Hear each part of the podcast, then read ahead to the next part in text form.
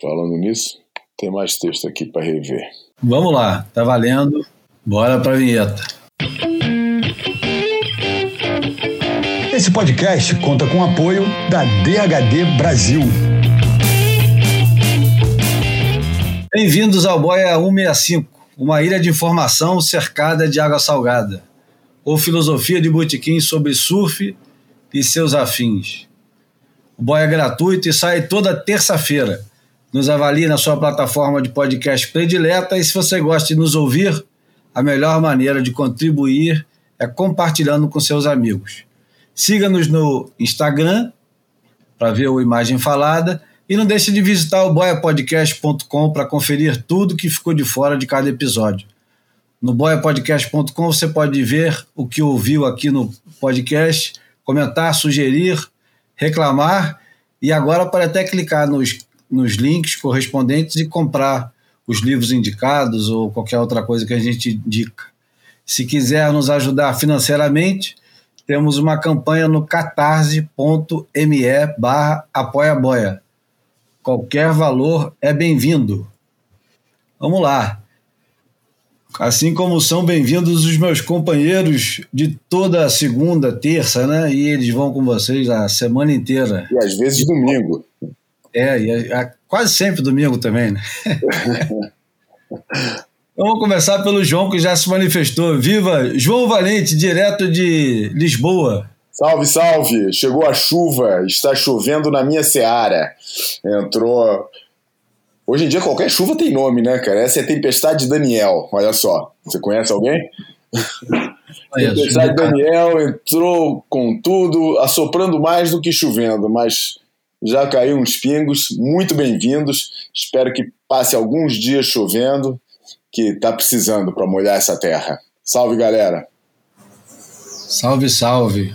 E salve Bruno Bocaiúva, que está aqui pertinho, no Jardim Botânico. Salve, Júlio, João, amigos, amigas. Pô, eu acho que tem, tem chuvinha chegando aqui no, no Rio também. É, parece que final de tarde hoje, início de noite. Mas por enquanto, um clima agradável, friozinho aqui no Horto, na tranquilidade. Bom, vamos começar. Bom, esse, esse boia vai ser todo dedicado ao, ao, ao dia final da WSL, por quê, quando, como, deveria, não deveria, valeu, não valeu, foi o pior, foi o melhor. Mas antes disso, falar um pouquinho das perdas. A gente já fala dos ganhos, né? Mas vamos começar falando das perdas. E como tem Uma coisa. O que foi? Como tem perda, arrisca a gente fazer bem boia e nem falar da final, né? Não, não vamos assustar os não. A gente vai falar, a gente vai falar. Não, começa que no dia da final foi engraçado, não foi nada engraçado. Eu vou começar falando logo que o Boia, junto com a Most, fez uma transmissão que eu não vou dizer que é histórica, porque é sempre uma repetição do que a gente fez no ano passado, mas melhorou bastante. Então, ano passado a gente fez uma transmissão em cima da hora. Tivemos 6 mil é, views, e esse ano a gente teve três vezes isso, 18 mil, quando eu olhei a última vez.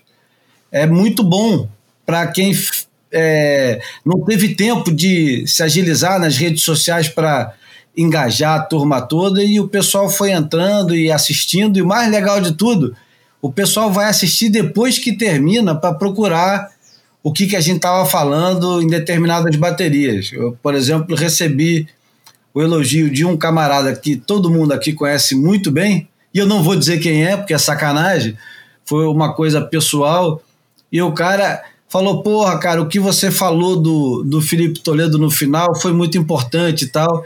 E o mais legal de tudo é que o cara tava com o Felipe Toledo. Não sei se o Felipe Toledo assistiu e se o cara teve o trabalho de, de traduzir o que a gente falou para ele. Mas, enfim, a gente estava tava marcando o, o nosso espaço. Bruno estava no Sport TV fazendo história, porque pela primeira vez o Sport TV é, transmitiu a, a grande final, né? Ano passado ainda não estava transmitido, né, Bruno? Não, não, os direitos foram adquiridos, né? O projeto começou no início desse ano. É isso mesmo. É, pelo, pelo menos o ineditismo rolou mesmo. E e o João participou um pouquinho conosco, meio. É, ele estava no Gliding Barnacles, que é um evento que é quase a antítese do, do Finals, é. que é um evento de, de longboard. Poderíamos falar um pouquinho também sobre o Gliding, vale a pena. Claro, acho que vale a pena você falar, mas depois, calma, depois, depois, depois. a gente fala. É, o João estava num botequim ali na beira da praia que estava fechando e os caras fazendo barulho pra cacete, mas ele participou e foi muito bom a participação dele. Enfim, isso era só para dizer que quando eu estava indo para Boa Vista Village, que é onde nós gravamos lá em São Paulo, o lugar onde vai ter essa onda que é equivalente à onda de Waco, Waco, e que, segundo o engenheiro, vai ser muito melhor do que o Waco, ou seja, espera para ver. O, o meu telefone deu a notícia que a Rainha Elizabeth, ou para vocês em Portugal, a Rainha Isabel, vocês sabiam disso? Que aqui no Brasil é Elizabeth, em Portugal é Isabel. Não é o mesmo nome. São dois nomes diferentes, mas a pessoa é a mesma. Depois o João explica por que é Isabel lá e, e aqui é Elizabeth, que eu estou curioso para saber. Mas é, recebi a notícia que ela tava, tinha sido internada e pensei assim: caramba, será que durante o, a transmissão, a gente vai ter que dar a notícia da morte da rainha. é. E não deu outra, cara. Ela resolveu bater as botas. Olha, é muita pretensão, né? Ela resolveu bater as botas. né? Ela bateu as botas justamente no dia do Final Five, quase é, roubando toda a atenção. Olha que, que engraçado.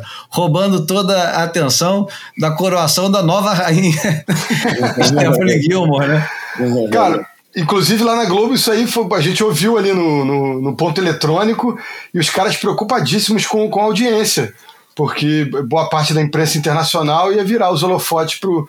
Quer dizer, boa parte, toda a imprensa internacional, né? E até parte da imprensa esportiva. Então a gente ficou ouvindo os ecos desse, é, desse, desse processo, dessa tomada de decisão, e os caras estavam bem preocupados assim com, com o resto das pautas, como seriam assimiladas pelo público. Né? A primeira grande perda foi a perda da Rainha Elizabeth. E essa perda é, é uma perda. Não, é, é importante a gente falar porque, independente da, da rainha é, ser encarada como uma facínora ou como uma grande estadista, a verdade é que nos últimos 60 anos ela esteve presente. E para os né? ingleses e para a maioria do, do, do Commonwealth. É... O mundo inteiro, na verdade, né, cara? Porque a, a, a projeção desses países, principalmente da cultura anglófona de origem inglesa, é muito forte, né, cara? Então, porra, quem é que não, é, do, não sabia? Pós-guerra pra cá, né? Eu acho que é um, é um dos rostos mais famosos do mundo claro, mesmo. com certeza. eu tava escutando o podcast de música que eu escuto toda semana, e o de box, que são ingleses, são maravilhosos.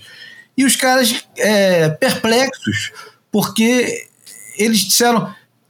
Eu, eu parei para pensar e eu não conhecia o mundo sem a rainha. O, o, eu cheguei no mundo e já tinha a rainha. Então a, a coisa mais extraordinária que aconteceu durante a, o tempo que eu passei aqui na Terra é a morte da rainha. E a, a gente está falando de pessoas que estão com 60 anos e que têm filhos e netos. Os caras colocam a morte da rainha como um evento extraordinário que fica acima do nascimento dos filhos, dos netos. E, e eu, eu entendo isso. Não, porra, é a coisa mais importante que aconteceu globalmente, né? Imagina os últimos 60 anos. E, e porra, que tem 70, acontecido. Cara. Hã? 70. 70, é. 70 anos de reinado, cara. Porra. 70 anos. É, é muito... Sabe qual é a, a, a, o, que mais, o que é mais fixo desse período todo? Não. É que ela assistiu todas as Copas, cara. É, é. Não, e ela deu um troféu único do, dos ingleses 66, né? Exato. É. é. Um ícone pop, né, cara? Eu tinha uma, eu tinha uma camiseta do Sex Pistols com aquela brincadeira que eles faziam com, com ela dando, dando um teco, cheirando cocaína. E, pô, eu, eu, eu, cheguei a guardar depois dela já bem rasgadinha, bem velhinha. Guardar, falei, um dia eu vou emoldurar mas acho que ela mofou e desapareceu mesmo, desintegrou. Eu perdi, mas era ali do. do eu nem conheço do, essa, só conheço, só é. conheço aquela com a tarja em cima do olho, igual a Save the Queen mesmo. É, então, fizeram uma daquela, mas como se ela tivesse ali metendo a nada. Ah, tá. E aí, enfim, eu me lembro quando eu adolescente ali, né, me achando meio meio, meio punk e tal, eu, eu curtia muito usar. Ia nos shows do, do Circo Voador. Mas é engraçado, tem muita gente crítica, pô, claro, nessa hora parece sempre os cínicos. Pô, não significava nada, acho uma besteira, um puto exagero e tal. Realmente eu admito, cara. Eu admito que depois de cinco dias você abre o, o noticiário aqui e tá a Rainha Isabel. Você vê, ah, Rainha Isabel, é. entendeu? Pô, começa a falar, cara, pô, tudo bem, sabe? É, é, um ícone monstruoso, é um personagem incontornável da história do século XX e, e, e princípios de XXI, mas, porra, cinco dias, seis dias, porra, deixa a mulher, né? Mas. É, é, e depois aparece agora todos os republicanos, né? Como se a república fosse a, o, o, um poço de virtudes, apontando todos os efeitos da monarquia e tal, não sei o quê. O que é preciso entender, cara, e aí a maioria das pessoas que fazem essas críticas não tem a menor noção, é, porra, e sem, e muito menos, que não me venham, por favor, com julgamentos históricos e com revisionismo histórico, entendeu? Porra, a história da humanidade é o que é, entendeu? Não, não, não vai agora, não vale a pena falar, ah, porque fez isso, ah, porque fez aquilo, claro, fez, contextualiza historicamente, mas vai querer o quê? Vai querer apagar a história? cancelar a história, né? Eu acredito que tem muita gente com esse objetivo, não tenho a menor dúvida disso. Mas o que é fato é que o, a Inglaterra foi um dos maiores impérios desse mundo e a Commonwealth é, a, é, o, é, o, é, o, resultado desse império e manter uma coesão cultural e identitária é, ao redor do mundo através de países que já não fazem parte desse império foi muito em torno dessa ideia da monarquia, em torno dessa reverência da monarquia. E a gente via como ela ia para a África do Sul, desde a África do Sul até a Austrália. África do Sul nem tanto, mas Austrália, é, todos os lugares onde a, onde a, a, a Índia, Paquistão, todos Canadá, os lugares. É. Pô, era uma reverência gigantesca, entendeu? Tipo, como se tivesse. É, aliás, a, a, a imagem dela sobreviveu, inclusive, à raiva do, do, do, do, do colonizador. A raiva pelo colonizador. Era, era tudo bem, os caras são os filhos da puta, mas a rainha é a rainha. Com a rainha, a rainha é outra história. Aí a gente vai lá e tal. E isso, porra, é, um, é, um, é uma coisa admirável. E é um, porra, é uma. Sabe, é, não é fácil, cara, não é fácil. Para lá de todas as críticas, muitas delas muito bem colocadas, muito que vale a pena discutir, que vale a pena falar, mas é, nessa hora da morte não é a hora, entendeu? Eu não acho que seja a hora. E, e eu acho que é, claramente nós estamos no, no, no fim da, da, das monarquias, que é um período da história da humanidade, e principalmente as monarquias europeias, para o melhor e para o pior e, enfim, tem toda uma, uma carga histórica que eu acho que tem tanto, ou tem tanto de, de, de, de criticável e de desprezível, como de admirável e, e, e, e, e porra, maravilhoso, né? Porque gente... Cara, é, eu fiquei pensando enquanto você falava agora, João, essa coisa meio do, do Jerry Lopez que falamos há pouco, né, sobre o, o filme dele. É, Isso. é, humana, né? Como claro, todos nós. Tem lá. Erros e acertos, enfim. Não, vai é ficar o quê? Vamos ficar agora discutindo é. que nem o cara tava lá falando, porra, que nem o Charles Smith vem, vem falar que o. Que o. Ah, porque o. Não é o Charles Smith, quem é que falou? Quem é que. Ah, é o, é o Barton Lynch, né, cara? Uhum. Que fala que o. Que, porra, que fica chocado quando o nosso guru espiritual vende soft top, né, cara? É, porra, que isso, né? Virar a página da pauta porque, né? Exato. De novo, muita ingenuidade para dizer o mínimo, né? Sim, para começar, o cara que ele foi, pediu. Teve a imagem mais vendida do, do final dos anos, né, dos anos 70, o cara que comercializou tudo que pôde, né? Tudo. No auge da, do vigor físico e, do, e da áurea que ele tinha de grande surfista, uhum. só tá reeditando isso, cara, para ter um pouco de conforto na velhice. Qual o problema disso? Aí por cima, né, cara? Foi um, um cara, aliás, a gente vê pelo filme, né, cara? Foi um cara que nunca, bem pelo contrário, jamais rejeitou tudo, todo o, o, o retorno financeiro que ele poderia inventar de buscar no surf, né? Seja fazendo tudo, seja vendendo imagens, seja criando a Lightning Bolt. Cara, não, nunca se refreou de ganhar dinheiro com, com, com o surf, uhum. com a sua imagem, com, com, com isso tudo. Pô, não, pra mim é continuidade, não é, não é ruptura nem surpresa, é continuidade do que ele sempre fez, cara. Exatamente, só é um novo ciclo. É. é. Bom, agora eu me perdi numa, no seguinte, porque a gente tinha que começar. Não, você queria saber por que, que Portugal chama Isabel e no Brasil. Ah, é verdade. Isso... Elizabeth.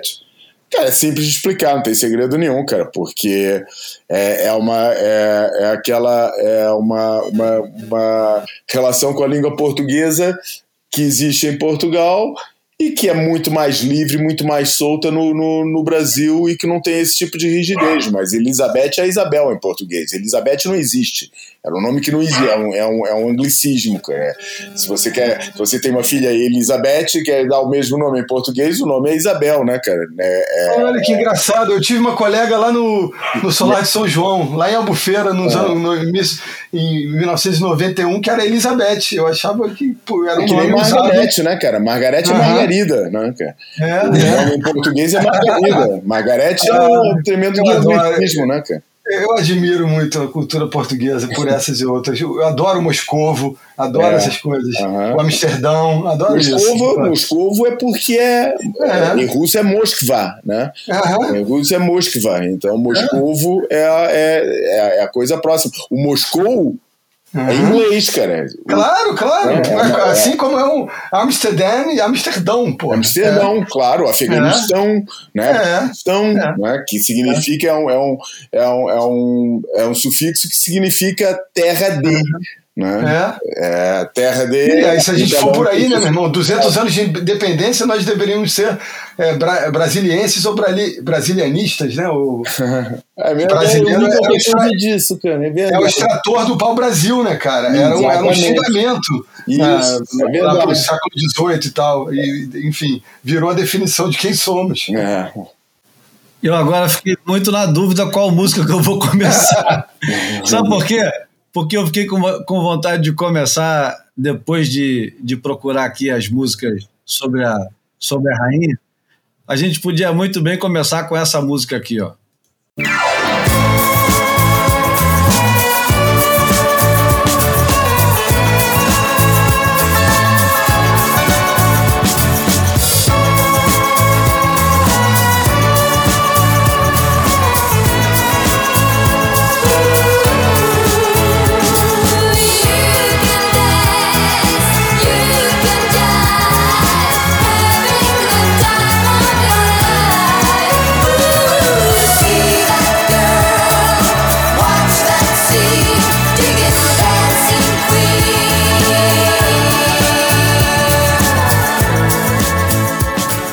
Os suecos do ABBA cantando Dancing Queen era a melhor coisa para começar, né?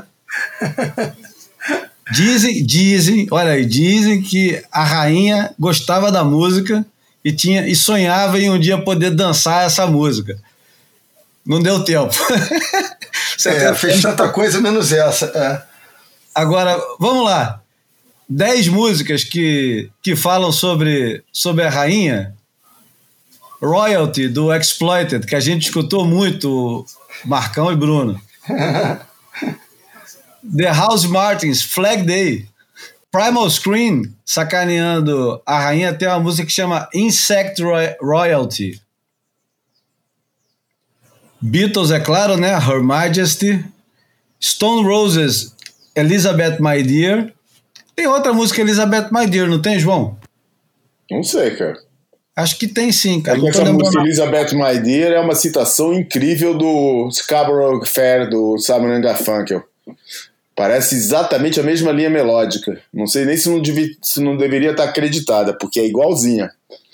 A linha melódica do disco Scarborough Fair. Tem The Queen is Dead, mais famosa, que é a segunda mais famosa do The Smiths, porque é tão óbvia que é impossível, é incontornável. E finalmente, God Save the Queen. É. E, e o seu regime fascista. E o seu regime fascista do Sex Pistols. Aliás, então não percam, de verdade mesmo, não pode perder a série Pistols do Danny Boyle. É Danny Boyle? É. Que tá por aí, eu não sei qual, qual serviço de streaming, mas é muito boa. É, tem Dreaming of the Queen do Pet Shop Boys. E tem a música da Madonna também, Illuminati.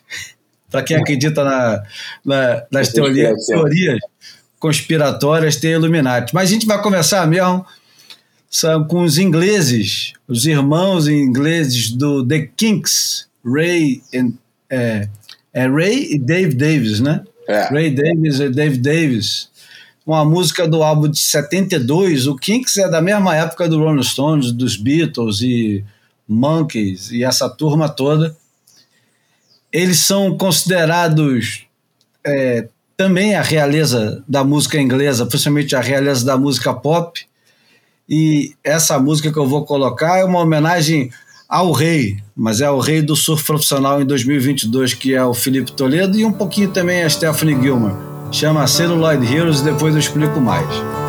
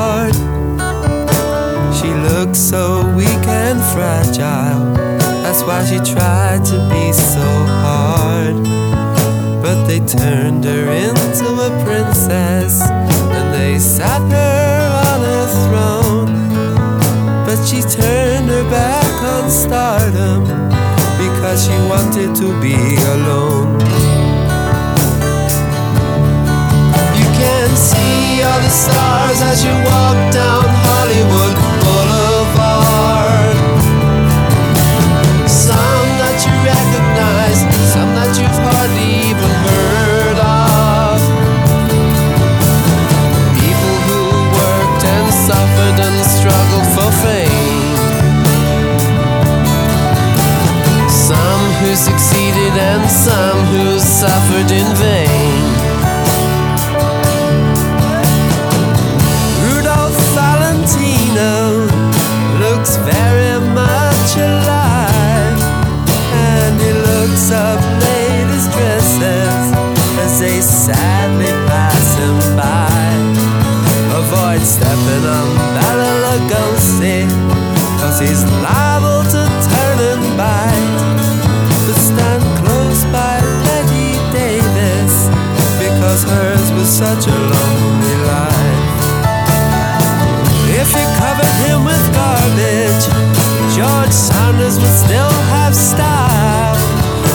You stamped on Mickey Rooney, he would still turn round and smile. But please don't tread on dearest Marilyn, cause she's not very tough. She should have been made of iron or steel, but she was only made of flesh and blood. You can see all the stars as you walk down.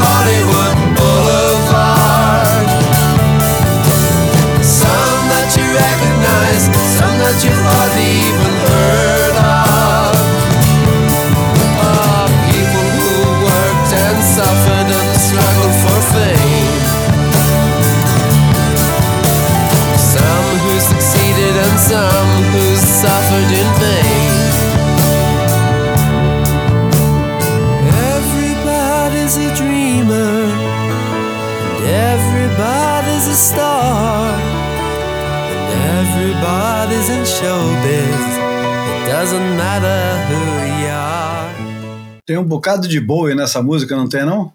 Pô, essa música é o sonho, é o sonho molhado de todo cantautor que neles falam hoje em dia, né?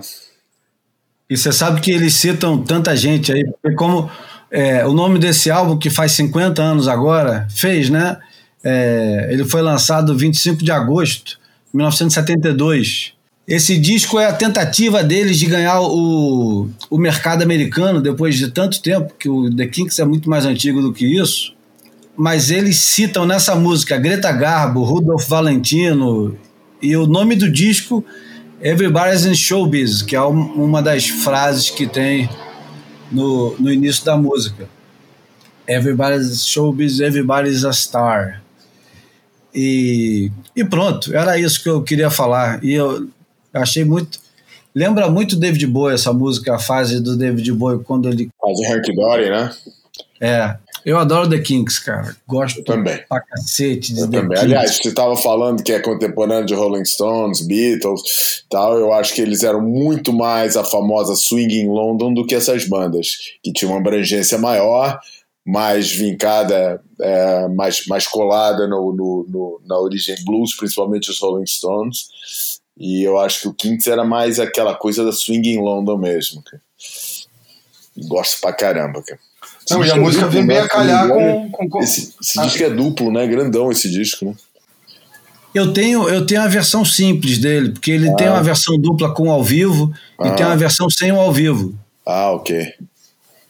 Eu tenho uma versão vagabunda que foi lançada aqui no Brasil com aquelas capas é, super baratas, sabe? É, sem é. vergonha. Achei por, sei lá, lá na 7 de setembro por 3 ou 4 reais e comprei. Uhum. E eu ia falar que vem bem a calhar com, com, com a passagem, né, com mais um obituário importante da cultura universal, né? Qual deles? O... Vamos começar já com a, é. a penca de obituários ou vamos é, derramando aos poucos é. as lágrimas? Não sei, eu partia logo para isso, né, cara? Pode mais notícias primeiro, não costuma se falar. então tá. Então vai, Bruno, você que vai dar a notícia. Não, acho que o, o, cinema e a cultura global perderam um ícone muito importante, né? Porra, Bruno, fala a frase inteira, cara. Como frase inteira? Jean-Luc Godard morreu com 91 anos de idade. Ele que era. Por escolha própria. É, por escolha própria, né?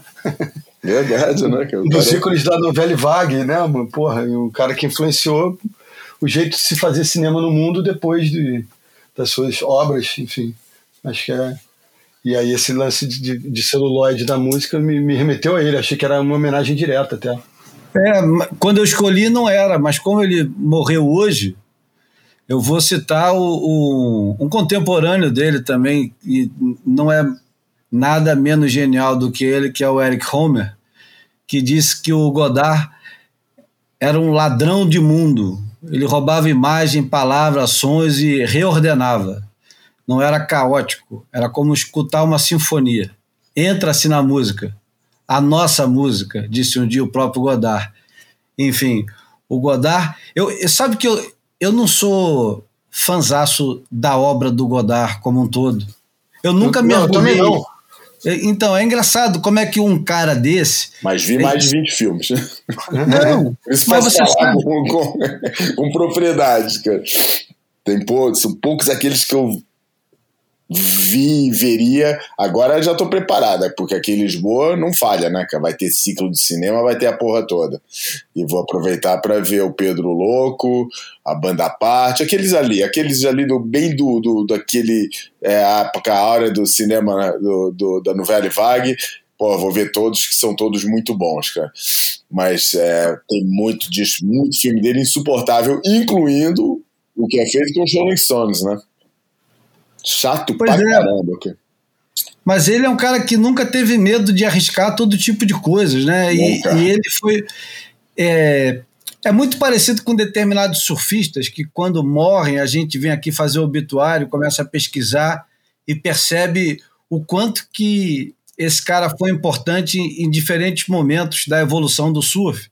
Desde a época que o pessoal ia reto no corte, é, até o, o surf moderno como, como, nós conhecemos hoje. O, o Godard é, é bem isso para o cinema, mas mais para a cultura pop, né? De, de uma maneira geral. O jeito dele, dele editar os filmes nunca teve tão atual. Ele hoje é referenciado, né? A gente estava falando do Gliding Barnacles e, e de, de filmes que o pessoal adora fazer com trilha sonora a lá bossa nova, anos 60, de novela vague, tá ali. É tudo, a referência é a mesma. E, e ele, ele continuou sendo contundente é, até a entrada do, do século XXI, tanto que Imagem e Palavra, que é um filme que ele fez o que tem quatro, cinco, seis anos, já não lembro quando foi o lançamento. É um filme importante e arriscado, né? O cara vai lá e, e tenta fazer, tenta mexer de novo com narrativa, né? Ele, é. ele sempre fez isso e, e mais do que isso, a importância dele é tão grande para a cultura pop. Eu falo cultura pop porque eu acho que isso está muito mais inserido na cultura pop do que numa parada de, de cinéfilo, porque ele vai muito além do cinéfilo, né?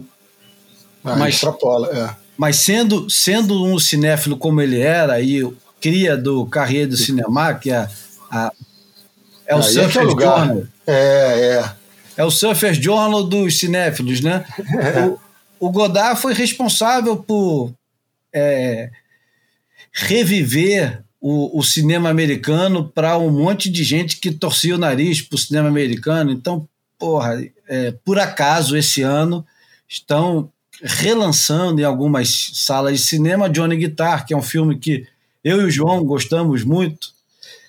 É, é, um, é um filme referência e esse filme é um filme que serviu como plataforma para ele construir o cinema dele e ele trouxe um monte de gente, Samuel Fuller, Robert Aldrich, ele era um, um entusiasta do, do cinema careta, né? Do cinema do, do cinema macho, né?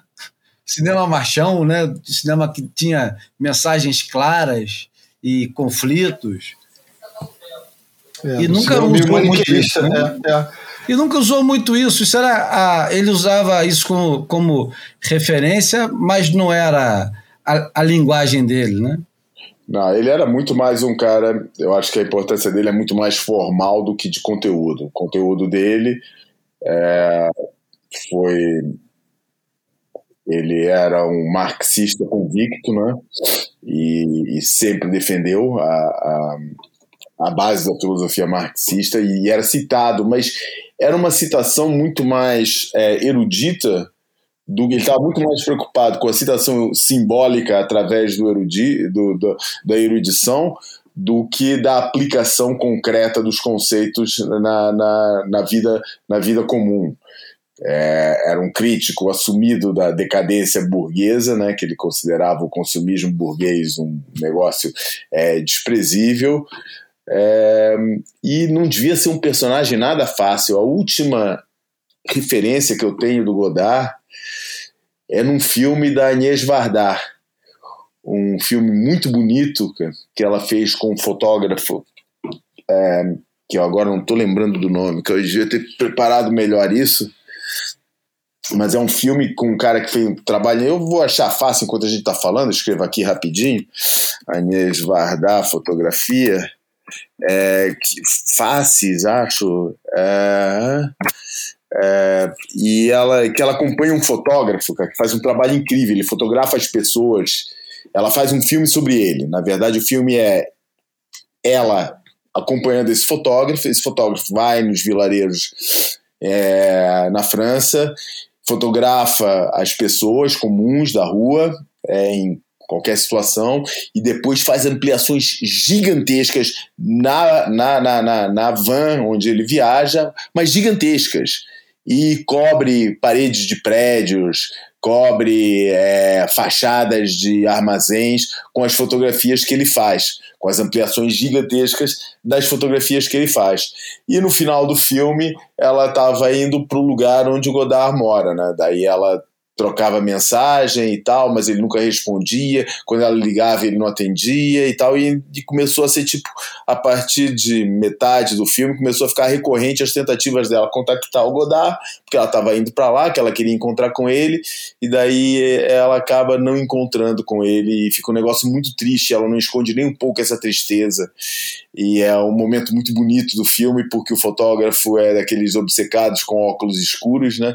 Nunca tira óculos escuros e, e, e nesse momento ele para consolar a tristeza dela por não ter sido recebida pelo pelo pelo pelo Godard ele tira os óculos e, e mostra para ela pela primeira vez o seu olhar limpo de óculos é, é um momento muito bonito e muito simbólico do filme, né? Mas ele não devia ser um personagem nada fácil, cara, nada fácil. Então, eu vou, só para concluir, eu vou colocar então uma frase do Inácio Araújo, que é um crítico de cinema é, que escreve na Folha de São Paulo e que eu gosto muito, ele diz o seguinte: há certos cineastas que não convém tentar entender. David Lynch e Godard, por exemplo, são alguns deles. Entende-se melhor, talvez, entrando na sua música, deixando-se levar pela correnteza de associações que faz, que por vezes nos levam a outras paragens, outros raciocínios, e quando voltamos ao filme, as coisas já são outras. Passaram como imagens gravadas ao vento. Mas a música ficou lá, e é formidável. É bom pra cacete. Pô, esse bom cara, pra cacete. Esse Não, cara, eu, eu, adoro ele. Aliás, o, o Godard é bem daqueles caras bem sujeito a isso, né? A ter textos sobre ele muito mais bonitos e tocantes do que a obra propriamente dita. Mas, é, eu, tive, né? Pô, eu, tive, sempre resistência à, à linguagem dele e, e os filmes me pareciam meio é, a maioria deles muito chatos mesmo. mas a gente, mas, o mas a gente é novo demais, cara. Hein? Nós somos novos demais. A gente perdeu esse bonde. A, é. a rapaziada que, que teve o impacto do Godard é mais velha que a gente. E é. o impacto deve ter sido muito diferente. Não, porque eu, eu, sou admirador, confesso, e um, um, cara que me influenciou em algumas decisões de vida mesmo foi um contemporâneo dele de, de novela e vague, que é o Truffaut, que um, um, um cinema muito mais simples. é, Lá mais é, linear. Eu também é, sou mais, muito é, mais, mais linear, poético, mais, mais, mais simplório, eu acho que menos pretencioso. No, mais clássico. É, do ponto de vista intelectual, mas, mas que, enfim, me ajudou muito a, a, a compreender o, mundo e, e, e, o, próprio cinema. É, eu acho que eu já falei isso aqui. Eu, eu me apaixonei por cinema lendo o livro da correspondência do, do Hitchcock com, com o Truffaut e a partir daquele momento fui conhecer André Bazin e o Caí do Cinema e tal, e, e, acabei descobrindo essa turma toda. Mas o Truffaut sempre é, esteve lado a lado comigo e o Godard eu sempre via com, com um certo distanciamento mesmo. Aliás, eu, aliás, considero até hoje o melhor livro de cinema já escrito. Se só puder ler um livro sobre cinema, leia esse. Diálogos é de Hitchcock e Truffaut.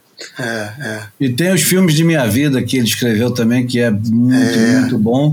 Tem e o Godard também, antes, é, não tem muito tempo, escreveu, o, escreveu não, né? Publicou um livro das conversas dele com a Marguerite é, Yourcenar. Dizem que é muito bom. Eu não sei nem se tem aqui no Brasil traduzido. Só para fechar, só para fechar o ciclo de referências, o filme da, da Agnès Varda que eu estava falando chama Faces Places. É de 2017 e ganhou o Oscar de melhor documentário. É, e o artista, o fotógrafo é o JR. Uhum. Vale a pena ver o, o trailer, quem não conseguir ver o filme, mas vale a pena ver. O filme é maravilhoso, gente. É maravilhoso, cara. Vale muito a pena ver. Faces Places. Boa.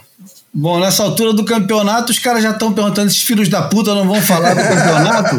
Não, porque ainda teve outra morte muito importante no caminho. Mas vamos deixar essa para o final para encerrar, encerrar. A gente fala dessa no final, para os nossos amigos não ficarem muito desesperados, porque é também uma boa forma depois de encerrar o programa, né? São duas, hein, João? Tem um escritor e um músico. Ih, caceta. Não, mas tudo bem. Vamos, vamos para o que interessa, então, que são os que sobraram, que estão vivos. Vamos começar falando da Stephanie Gilmore, que, aliás. Ai, Júlia, hein? Pô, aliás, a, a, bolão, hein? Se eu tivesse apostado, né, Bruno? Tivesse é, botado, tava pagando 8 por 1. Se eu tivesse mandado 2 mil dólares, Eu estaria com 16, hein? É, em pounds, isso lá em Londres ia fazer um sucesso desgraçado. Né? Agora, pena que eu não tenho nem os 2 mil dólares, nem nunca apostei na minha vida, nem sei como apostar. Aliás, está aí uma dica para o pessoal que está ligado aí em site de aposta, que está investindo uma fortuna em, em, transmissão de futebol, transmissão de um monte de coisa. Pô, podia patrocinar o Boia, né? É. Podia patrocinar o Boia. Não tem melhor desculpa pro cara, porque o cara vai converter gente que nunca teve dinheiro para apostar, nem coragem. E a partir do momento que vocês patrocinarem, nós que somos é, mulheres fáceis, né? A gente é. começa a apostar. Com o dinheiro é. que vocês pagarem a gente, a gente aposta 10%, eu garanto. É. Não acha justo? Acho justo. Surfistas diletantes do planeta inteiro. É, vão... pô, todos, todos os 10% que eu receber do, do como é, Sport Bet, Bet Camp. Pô, é, tem 500, lá, né, cara? O futebol tá assim, mergulhado. Se não fosse essas empresas, eu não sei o que seria dos patrocinadores de, de futebol, cara. Porque... Mas a, a STEB, ela dá todo, todo campeonato, ela traz quanto o pessoal paga em cada surfista é. e as dicas para apostar. Ah, cara, os australianos herdaram dos ingleses isso, né, cara? Aquela, aqueles clubes de. Aqueles cassinos que tem lá, tem na Gold Coast 1, né, ali em Tweed, Tweed Town, aquele shoppingzinho, né?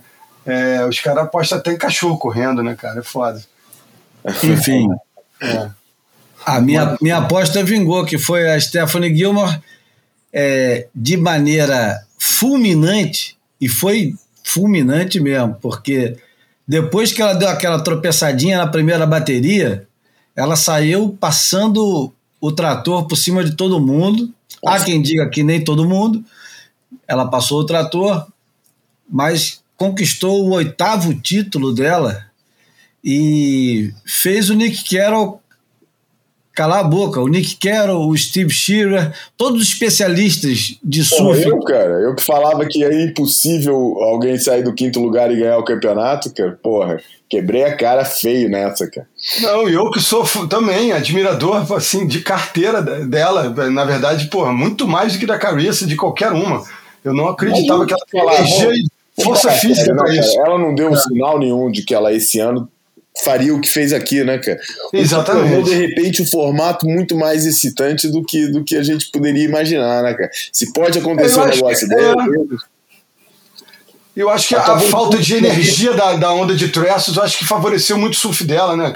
A, a elegância dela, é, eu acho que é, brilha, Melhorou se destaca naquela condição, enquanto as outras meninas ficam com um jeito de um pouco de prega, né, cara? Aquela falta de cadência, porra, cobra um preço ali naquela onda, né? Eu acho que teve uma série de coisas e eu vou começar pelo final.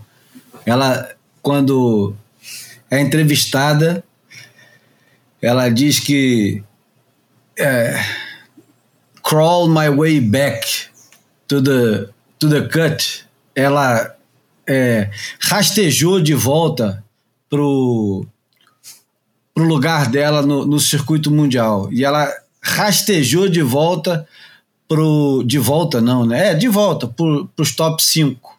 E ela diz isso com, com alguma raiva, né? Com alguma é, sarcasmo e, e, bastante raiva, porque no início do ano, aliás, ela, ela começa dizendo assim: eu odeio esse, esse sistema e vou provar que ele está errado.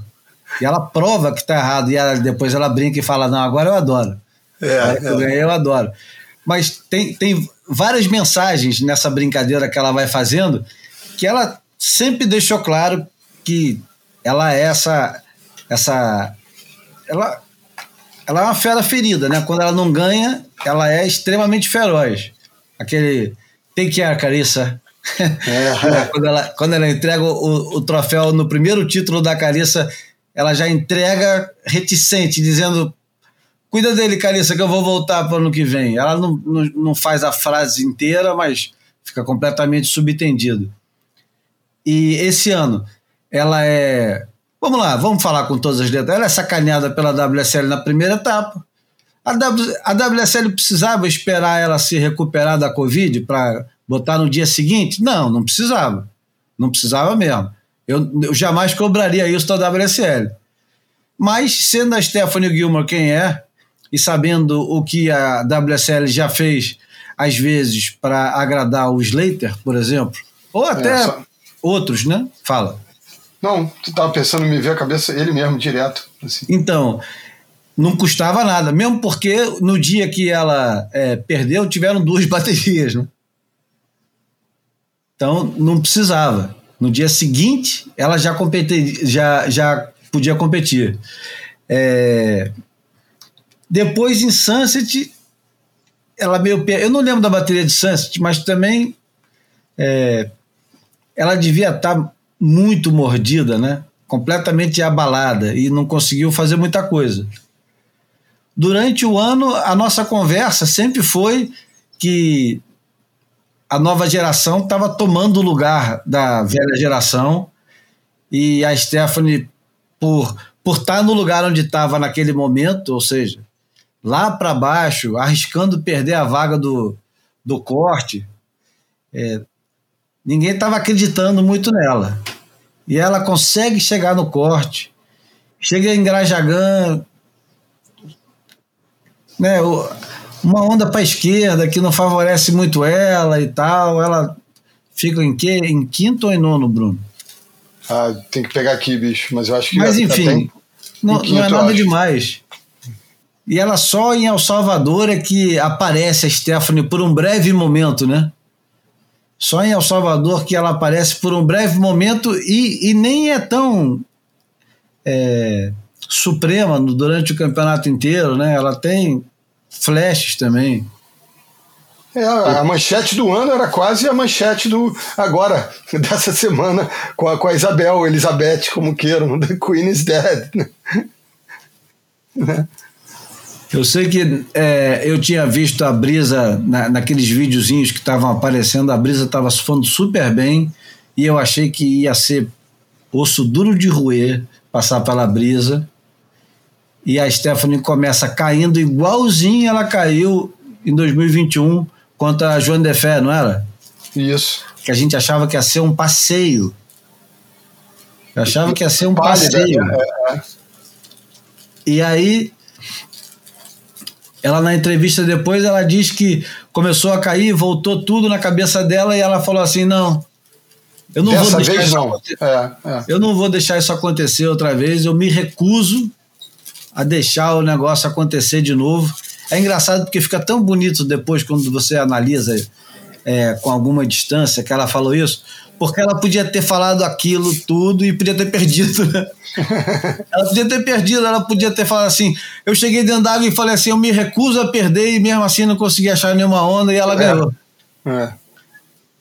Não é, cara? Quantas vezes acontece isso? Claro, o claro. A Leonardo... narrativa de discurso descasados, né? Dessa vez eles andaram de braço dado, né? Leonardo Fioravante dizendo, porra, é, essa derrota não me representa. Representa, cara. João falando, representa, representa sim, cara. Você perdeu. A vitória te representa. É, é isso, cara. Mas a, a Stephanie foi.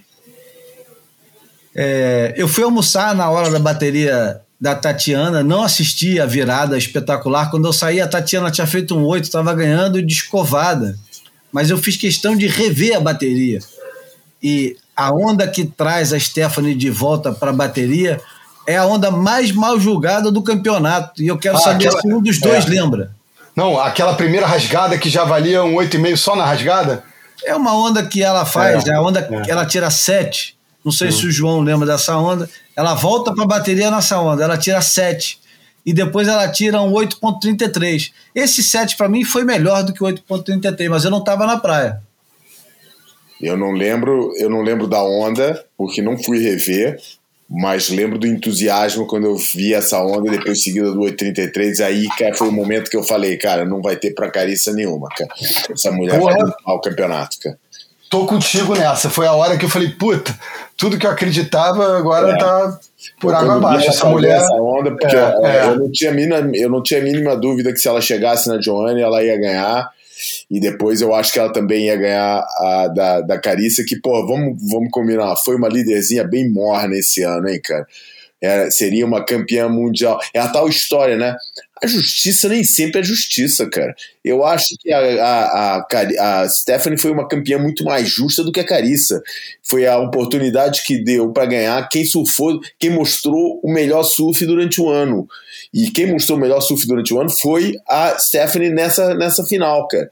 Porque, cara, a Carícia eu fiquei meio decepcionado com ela, cara. A Carícia eu acho que tinha um pouco o papel de ser a última porta-estandarte dessa geração que ela que está aí antes da chegada da nova geração, que eu acho que vai subir o patamar do surf feminino de novo, né? Que eu acho que o surf feminino tem, tem, tem avançado por patamares, né? Teve a, teve a, a Lisa Anderson a que acho que vieram juntas, depois teve essa geração toda dos anos 2000 e agora está entrando mais uma geração que vai tornar obsoleta a geração anterior. E eu acho que a Carissa Moura é a única que tem recursos técnicos que pode realmente fazer é parte um pouco disso e, e partilhar esse palco com, a, com, com, as, com, as, com essas meninas, que nesse caso são meninas mesmo que vão chegar com outra tarimba, né? Porque elas ficaram de fora, as que chegaram no tour ficaram de fora antes do cut, não ganharam tarimba o suficiente para se manter no tour, mas vão voltar o ano que vem mais fortes. E é, é porque, porra, ela ganhou o um ano passado, ganhou aquele 10 no, no ou em Newcastle ou em Arabin, já nem lembro qual das duas é que foi. Foi Newcastle, tá? Ela ganhou aquela nota 10 para aquela manobra que, feita por um homem, vai. Se chegasse a 8, estava de bom tamanho. Nem isso acho que chegaria, mas tudo bem, vamos ficar por aí. E é, é válido, é um sinal que o painel de juízes deu falando. Pô, façam essas manobras que a gente está é. preparado para pontuar. Cara, sigam por esse caminho. Nem, é, nem, com as outras, nem com ela, cara. É. Nem com ela, entendeu? Eu acho que, o, que de repente, o, o essa geração que está aí preferiu ficar nivelando por baixo, cara. Elas não subiram o, o patamar, e, e, puxaram até aqui e ficaram por aqui, não quiseram dar o passo seguinte, cara. E, porra, e nesse patamar que elas se mantiveram, eu acho que ali a, a, o surf da Stephanie que a gente assistiu nessa etapa de Trestles é muito superior a todas elas. É, é, é muito superior. Cara, né? Não, é muito superior. A, muito a cabeça na final, pálida, é, é um surf muito curto, né? Muito é, curto. É, é, recheado de meia manobra, né? Isso. Ela, ela vai para aquela rasgada e, e faz aquele arquinho meio tímido, já de olho em, em, conseguir gerar velocidade. Ela, eu acho que ela não maneja bem, é, eu acho que ela controla muito melhor a velocidade do que ela, ela gera velocidade. Eu acho que é ônus e bônus de, de uma experiência de, do, do crescer no Havaí, eu acho, cara. Eu acho que ela precisa ter um, uma onda com mais energia para ela controlar a velocidade, ela sai melhor essa coisa de gerar velocidade, acho que ela, ela gera pouco. E aí o, o, surf que, a, que, que, desperta desse processo é um surf curto, restrito, é, pálido, pequeno, sinceramente, acho pequeno pro, pro, pro vulto que a Carissa tem como surfista no tour inteiro. Não, e a Stephanie se torna. É, é muito novo o formato, mas ela se torna o primeiro a primeira competidora, o primeiro competidor a sair do quinto para o primeiro no, é. no dia final, né? É, e, e, na verdade, assim, é, colocando um pouco né, de escanteio, um, uma grande crítica que se fazia ao formato: ah, jamais alguém vai, vai ter capacidade de chegar e ganhar o campeonato vindo de trás, né? E Acho o é jeito, o jeito é. que ela chega no, na, na segunda final, né? Depois de ter competido desde, desde cedo, ela chega dizendo que está pronta para mais, né? É. Ela ela estava com gás um pouco diferente do gás que aparentava ter o Ítalo Ferreira, né? Desde o início, quicando o tempo todo, né? ela, ela não estava quicando, ela estava é, brilhando. Se olhava para ela e tinha uma aura em volta dela de, vamos lá, energia, Uhum. É, alguma coisa é, colorida, brilhante. É, divino olhava... mesmo, divino mesmo. É, uma coisa que você olhava e falava assim: caramba, cara, é. ela, ela não tá cansando. Ela, ela tem 34 anos, ela é a mais velha de todas. Ela é, supostamente não deveria mais ter tanta motivação, né? Porque todo mundo fala de motivação. Motivação, no dia final eu usei muito é. decision making o poder é. de decisão que a pessoa tem nesses determinados nesses momentos onde você tem que é, fazer seguidamente isso. Não é uma vez só, né? Esse poder de decisão que você faz uma vez, duas vezes, três vezes, quatro vezes, é. cinco vezes. A mulher fez seis. Ela fez seis e, e são várias vezes em cada bateria, né? Na hora de disputar uma onda, de perder uma. de, de errar uma manobra, de, de perder a prioridade. E ela estava completamente soberana, cara. Uma, uma confiança que você não viu no make or break essa confiança. Ela, ela parecia. Ela e o Slater muito fragilizados publicamente, quase que é, guiando o pessoal a acreditar que eles estão no momento de, de fraqueza, de fragilidade, para quando chega a hora do vamos ver, é. o, eles virem e acertando soco no baço e depois dando um, um cruzado ou um gancho no queixo. É, na ponta do queixo. É. Impressionante. E eu acho que tem uma, uma, justiça histórica aí, cara. Ela, ela, ela tem qualidades para estar tá num degrauzinho acima da, da Lane, com todo respeito à Lane. Eu acho que tem, tem esse título também tem esse ingrediente que eu acho importante. Ela se colocar um patamarzinho acima. Né? E senão, assim, ela se, aposentadoria, se aposentaria as duas nesse, nesse espaço, né, dividindo o mesmo espaço. Acho que ela merece olhar a Lane um pouco de cima. E ela agora abre abre e coloca também uma pulga atrás da orelha da Carissa que vai ter que correr para fazer logo mais dois títulos, mais dois não, né? Mais três. É. Se quiser igualar a Stephanie, sendo que agora e a gente está avisando tanto isso, né? E todo mundo está meio que avisando. É, vem gente aí atrás, né? Vem gente aí atrás, atrás do título dela, né? E acho que ano que vem não vai ser tão simples essa liderança que ela teve esse ano. Ano que vem, quer dizer, eu espero ver a Tyler Wright de volta nesses cinco. Achava muito importante ter a Tyler. A Tyler traz um elemento de tensão para essas para esses cinco primeiros colocados no, no feminino, que eu acho importante. A, a, a, única antagonista nessa história parece a Tati, né? A Tati que a, assume esse papel de, de vilã, aquela que não quer ser gente boa e amiga de todo mundo, aquela que reclama. Eu acho bom, tem que ter esse negócio. E a Tyler acrescenta mais uma, né? Mais um tempero nessa brincadeira e acho que tomara que ela volte. Ela ali naquele mar ia ser osso duro. É, ela é brutal, né? Eu acho que ela é importante. Ela é uma, é uma terceira força nessa, nessa equação aí que eu, eu acho que acaba empurrando as outras para frente também. É, Nossa, leva. Leva Nossa, força. de ver a Tyler lá. Ah, eu faço, cara. Quero ver as meninas, quero ver a Caitlyn Simmons, quero ver a Molly Picklum, cara, quero ver. Ah, é, calma aí, ainda vai vir a Erin Brooks. É, cara, foi essa que quero ver. Pô, tá cara, tá, muito difícil, inclusive eu, eu acho que a gente pode ter a presença de duas, eu acho pouco provável das três grandes campeãs no, no Final Five do ano que vem, acho pouco provável das três. Mas eu me arrisco a dizer que a gente deve ter uma nova campeã no que vem porque depois desse oitavo eu não, não, não vejo a, a Steph querendo ir além e eu acho que a, a Carissa e Tyler terão dificuldade com, com a ascensão da, das outras. Eu não, não me surpreendo não se a Stephanie voltar com tudo e ainda esperar mais uns dois, três anos para incomodar é, todo mundo. As meninas que vão chegar, as meninas que estão aí. Eu, eu, eu acho que ela gosta muito ela gosta muito de ganhar, ela gosta muito desse momento. É, é muita redenção. E, e, essa possibilidade de fazer um ano morno e ganhar é, no, no, último, no último campeonato. É, isso dá para alimentar legal ela. É. Ah, principalmente se continuar é. ali, né? Porque é. já, já deu para ver que se ela tiver. No, aliás, se ela não, né?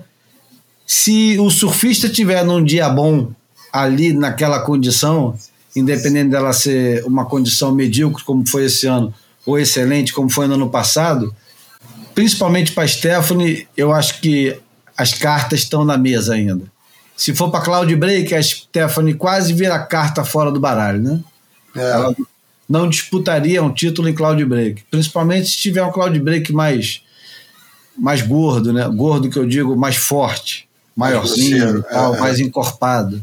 Aí eu acho que ela não, não é. Não, não vai rivalizar com nem com a Jean Defé, nem com a Carissa Moore, nem com a Nem com a própria Tati, é, é. nem, nem com a Brisa. É, exatamente. Nem Nesse- com a cola logo. É. Né? Com a Sally Fitzgibbon, sei É, lá, não vai. Então, essa mudança de panorama para ela aí é atroz, porque aí ela é uma direiteira assumida, e aí, enfim, é, é, as qualidades fi- ficam aquém, né? Ela não tem essas mesmas armas. Como você falou, se, se a brisa é superior é, a ela é, nesse, nessa condição, você, você imagina né, é, outras meninas ainda mais graduadas, né? Bom, vamos falar do Ítalo, né? Caramba, hein? Que tal? Porra. O Ítalo e a Stephanie, pra mim, foi o. é, o Ítalo e, a- e a- o percurso do Ítalo e da Stephanie foram as grandes. As grandes é, momentos de emoção, a qual depois se veio juntar a vitória do Felipe, né? cara? Mas, mas até ali, porra, eu acho que o, que o percurso do Ítalo deve ser tão elogiado quanto o da Stephanie, pô, porque foi assim uma demonstração de, de energia, de, de, de tensão, essa tensão que você falava, de, de o tal sangue no olho, porra, tava uma coisa é, é contagiante. Eu assisti as entrevistas dele, olhar a, a- ele tá se é engraçado, né, cara, como mudou, pelo menos pra mim, né, como mudou a percepção do, do, do, do Ítalo, cara. Eu achava que o Ítalo era, o, era um cara talentoso, dedicado, ambicioso, mas é, como é que eu vou dizer, cara, mais desprendido da, da, da, daquela atenção que a gente estava habituado a atribuir ao, ao Gabriel. Ele, nesse momento, é de longe o cara mais tenso do tour para ganhar. E, e, e, enfim, fez de tudo, né, cara? O cara fez de tudo, cara, para ganhar tudo que tivesse ao alcance dele. É, ele, ele, ele fez, cara. E Pô, até, um- não, começou até, né, com o Igarashi já teve, né, antes da primeira onda surfada, já teve um... Claro, começou prioridade. já veio ao que, já mostrou o que veio, né, cara? É, foi sinistro. E eu achei que teve uma onda, pelo menos, dele na primeira bateria contra o Felipe, que foi mal julgada, cara. É, que merecia um pouquinho mais. Não sei se era suficiente para virar. Eu achei que virou na hora. Mas teria que ver e confesso, não tive tempo de, de olhar pro, pro de ir no Analyzer, olhar de novo, mas na hora, olhando ao vivo, eu falei, ih, caramba, o cara virou, cara. O cara desfilou esquerda. umas oito, uns oito coices naquela onda, e apesar de eu ouvir gente falar, ah, achei repetitivo, por nenhum foi igual ao outro. Nenhum, cara. Nenhum foi igual. O cara deu porrada de backside de todo jeito. Ah, então foi a direita, é, não foi... É, é, não, não, foi a Não, direita. a gente contou lá, cara, 11 manobras, né? 11, então, eu achei que eram umas 8, cara. 11 manobras, cara. Porra, essa onda eu acho que eu achei que virava, cara. Ia tornar a coisa extremamente interessante. Porque é, depois daquela, depois da, da- da- da- do percurso que ele fez, o que seria a segunda bateria com o Ítalo ganhando a primeira, cara? O que seria, cara? É, Não, ser- o- o- eventualmente ele até empatando o jogo na segunda, enfim, forçando dois, o, o- né, a melhor de três, já Isso, seria um exatamente, negócio mas- muito tenso, né? Muito é, tenso. é, muito, muito mesmo, cara. É. Eu- mas eu confesso que eu fiquei um pouco preocupado com, com ele, cara, porque o, pô, o Júlio que gosta de boxe deve ter feito alguma tipo de, de correlação, né, cara? O cara, ele dava da- os depoimentos, cara, é assim, é, frase feita, porra, é, resposta protocolar e quicando pronto para próximo soco, próximo punch, né, próximo momento de, de distensionar aqu- aquela, aquela energia que ele estava guardando, né, cara? O cara ficava. Pô, eu nunca tinha visto isso. Alguém quicar nas sonoras pós-bateria, né? E, e na, e na última sonora, antes da final, eu achei ele já com um pouco com a boca seca, assim, de, de, de tanto, provavelmente energético e, e uma hidratação ali que precisava ser refeita, né? Aham, aham. É, dizem que ele tomou 10 Red Bulls. É, a galera fez uma contagem, né? Número de ondas, alimentação, e botou lá 10 latas, né, cara? Eu, eu temi por ele ali, nessa contagem. É, eu, durante o, o, o dia final, o, o Ítalo o Ítalo se beneficiou muito da condição do mar, do jeito que ele ficou. Porque eh, vocês lembram que a bateria da, da, da Stephanie com a brisa tinha boas ondas, com um espaço de série bom, não, não, não tava tão raro, né? Vinha onda, tinha onda o tempo todo. Vinha, sei lá, acho que veio três ou quatro séries em meia hora. Então tava, tava uma condição boa. É, não tava uma condição é, rara, de poucas ondas e poucas séries e tal. E o mar foi mudando durante o dia, completamente mudando cada vez mais. Até a hora que tinha bateria que tinha uma onda na série boa, o resto era tudo pega uma meia embaixo, aposta numa esquerda. É, teve muita bateria irregular, né? E essa é a condição que o, o, o Ítalo, eu acho que prevalece, porque com a energia que ele estava, pegando onda do jeito que ele estava, sem ficar esperando, sem sentar, pegando uma atrás da outra, indo para esquerda, indo para direita, voando, dando rabetada. Tá, tava em casa. Ele tava no, num vídeo durante a pandemia, onde o é, cara é. pega uma porrada de onda em pouquíssimo tempo e, e vai aumentando a nota dele. Não, ah, e até com um ambiente parecido com o BF, né? A direita mais longa e a esquerda um pouco mais vertical. e ele é, aproveitou é, Ethan Ewing no, no dia de Bells, né? Lembra que ele fez a bateria muito parecida com a bateria que ele fez contra o Felipe Toledo. Ficou esperando a série, a é. série não veio e a bateria foi correndo, aí ele tentou fazer a manobra, caiu e acabou sem a bateria. É. Ele não ofereceu resistência nenhuma. Aquilo ali foi um, numa luta de boxe, foi, porra, acabou no, no primeiro round. No segundo, é. vamos lá. Nocaute técnico, seria, é. é. Não, nocaute, knockdown mesmo, foi pro chão. e depois do Jack Robson, a mesma coisa. Jack é. Robson uma coisa que é, não entendi durante a bateria com o Jack Robson, é, ele pega uma onda boa, aliás, uma das melhores que veio na bateria, e eu acho que ele acredita que o mar está melhorando e sai e da sai. onda. Pô, falei isso durante a transmissão. Não ele entendi. Cara, ninguém é. entendeu, cara. É. Quer dizer, eu entendo, eu entendo que ele deve ter falado assim, porra, eu não vou ganhar desse aí. cara, eu não vou ganhar desse cara fazendo isso. Eu preciso de uma onda maior e preciso de manobras mais fortes para começar. Só que não tinha. Aquela onda foi a melhor onda da bateria. E isso ferrou com os caras, né? E o, e o Ítalo, é, ele não estava. Eu não sei se ele estudou e estava fazendo isso como estratégia, ou se ele não estava ligando para nada e pegando onda atrás de onda do jeito que ele sempre faz, falando assim: eu vou pegar o meu 5, o meu 6, vou aumentando, fazendo 7, e depois no final da bateria os caras estão no desespero, é. eu, eu seguro e vou aumentando. E foi o que ele fez o campeonato inteiro, né, cara? Inteiro, inteiro.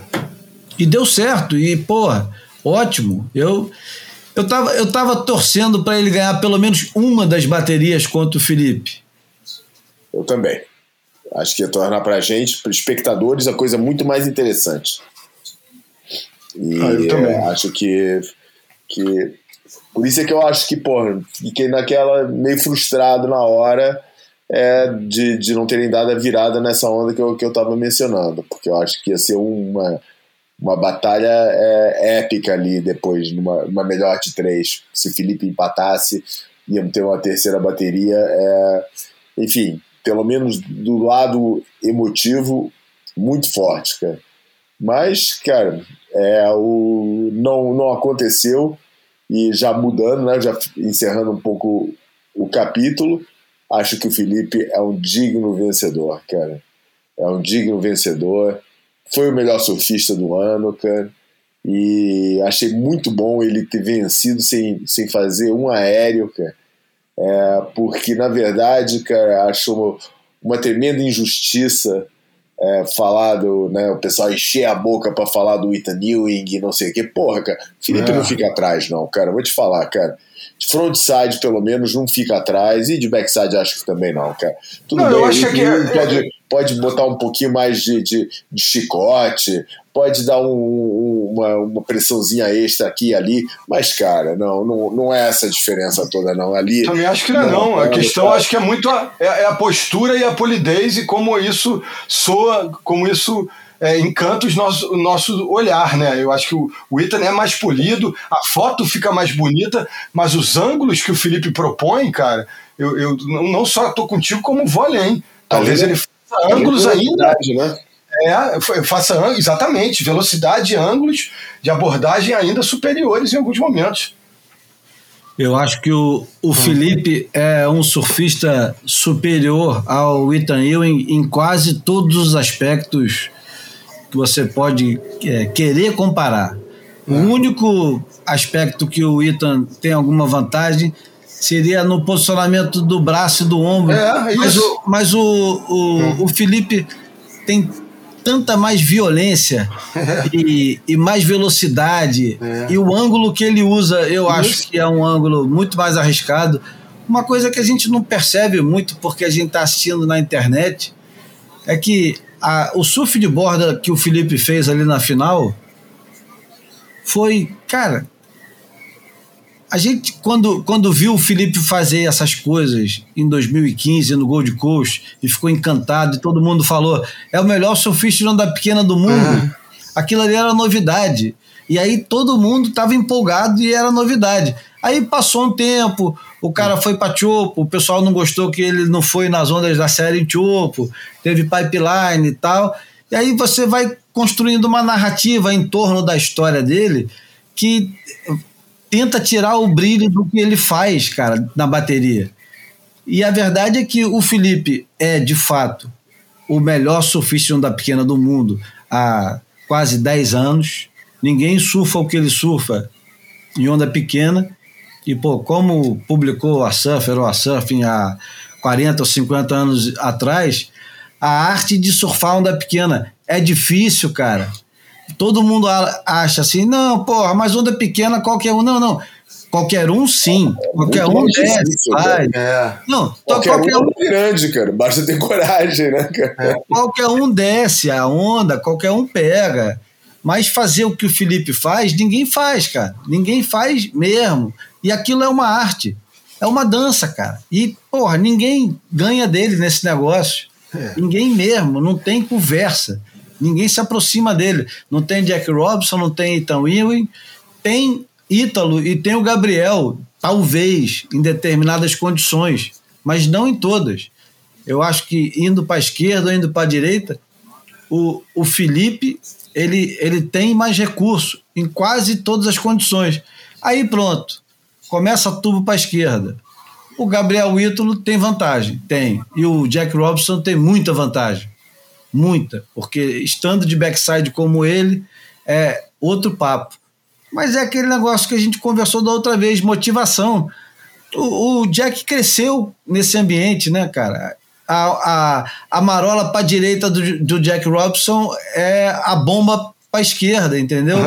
É. o, o, o, o Felipe cresceu em Ubatuba, pegando aquelas ondinhas, mudou para Califórnia e tem aquelas ondas da Califórnia, lá principalmente Trestos, como parque de diversão. O parque de diversão do Jack Robinson é. É The Box, é. Não, é The Box, é, é aquela, onda, aquela esquerda lá de, de, de Western Austrália. É. E aí depois, porra, um cara que nem o Gabriel Medina, que chega em qualquer lugar e faz o que faz, é por isso que ele é tricampeão mundial, pô. É. Vamos ver se o, Vamos ver como diz o Cauli, se o Felipe vai ter garrafa para vender para ser tricampeão mundial, ganhando de tudo quanto é jeito, em tudo quanto é lugar. Eu quero ver isso, quero muito. Eu quero muito que um dia o Felipe chegue em pipe, pega uma bomba igual o George Smith fez esse ano, bota para dentro, tira a mão, pega um tubo, uma das melhores ondas do campeonato. Parabéns, palmas para ele. Ele passou 10 anos no circuito sem fazer isso. É. Mas agora fez. É, não, o Joe Parkinson falou outro dia do Pro Dead Swell lá, o podcast lá do irmão do Ronnie Blake, falando que levou 10 anos para decodificar Chopo, para se sentir à vontade, para saber onde sentar. É, para a maioria dos caras é um processo, para o Gabriel não é, pro, como você falou, para o Jack não é, porque um, um, tem uma experiência, tem uma vivência, e o outro tem um, uma, uma, uma, genética, um brilhantismo que é muito, muito fora da curva. Né? O que, que, vocês acham, cara? Vamos ficar por Trestles, cara? Vai ser isso mesmo, cara? É, o negócio Cara, eu, é assim, é, eu, não, eu não quero soar so, leviano, porque eu não tenho essa confirmação. Mas reza a lenda, eu ouvi dizer Aham. que é um contrato de três anos, né? Então, Ok, é, ok. Faz sentido.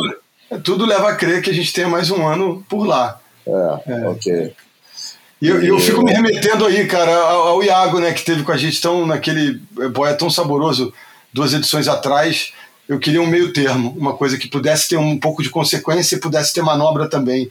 E aí eu vou, eu vou repetir o voto do Iago num- numa onda a lá macarrones. Eu acho que inclusive no Chile a gente pode encontrar aqui na América do Sul ondas é, similares, que você tenha um pouco de risco eminente, que tenha o tubo e, e que na saída do tubo tenha manobras. Eu acho que o- a decisão do título mundial merece uma onda com esse espaço e com essas nuances. Embora eu seja um, um- um- também, um, como marolheiro que sou, um admirador, confesso, da alta performance que o Traços pode proporcionar.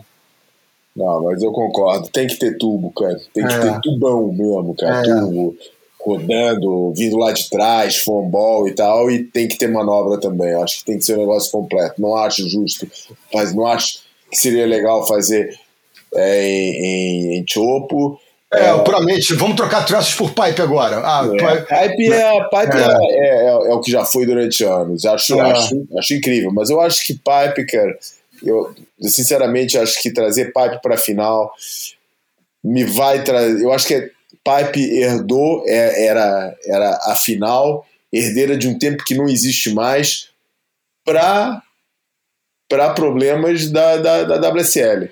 Porque esse tempo que não existe mais era um tempo do surf profissional que era impensável estar em, em Tavarua e ver um cloud break daquele e cancelar o campeonato porque está grande demais, apesar de estar perfeito, cara. Isso era impensável na época do, de, de, dos anos 70, nos anos, até nos anos 80, entendeu? É uma.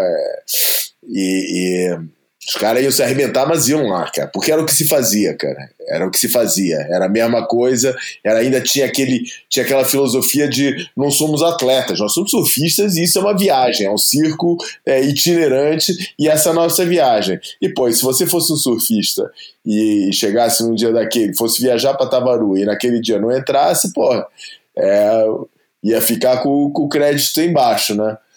E, e eu acho que isso é outro tempo, cara. É um outro tempo, é um tempo que, se fosse aplicado nos dias de hoje, talvez o Tour beneficiasse bastante. Não ter essa separação toda, né? Do, de onda grande, não sei o que e tal. Mas isso é, um, é, é já um sonho romântico meu, isso nunca mais vai acontecer, bem pelo contrário, o caminho é ficar cada vez mais especializado, cada vez mais categorias e cada vez mais categorias estanques. É, por isso eu acho que Pipe teve a sua história, teve o seu momento, teve a sua coisa, tem o seu espaço no tour, mas eu acho que como nesse formato de final decisiva é, é outra coisa que se quer ver, é, de top 5 e tal, quer se ver outra coisa além daquilo do que Pipe tem para oferecer. Bom, podemos passar pro, pro imagem falada, não? é, É, vamos lá. Botar outros temperos aí, né? Os É. challengers e venha o circuito do próximo ano. Fotografei você na minha Rolleiflex.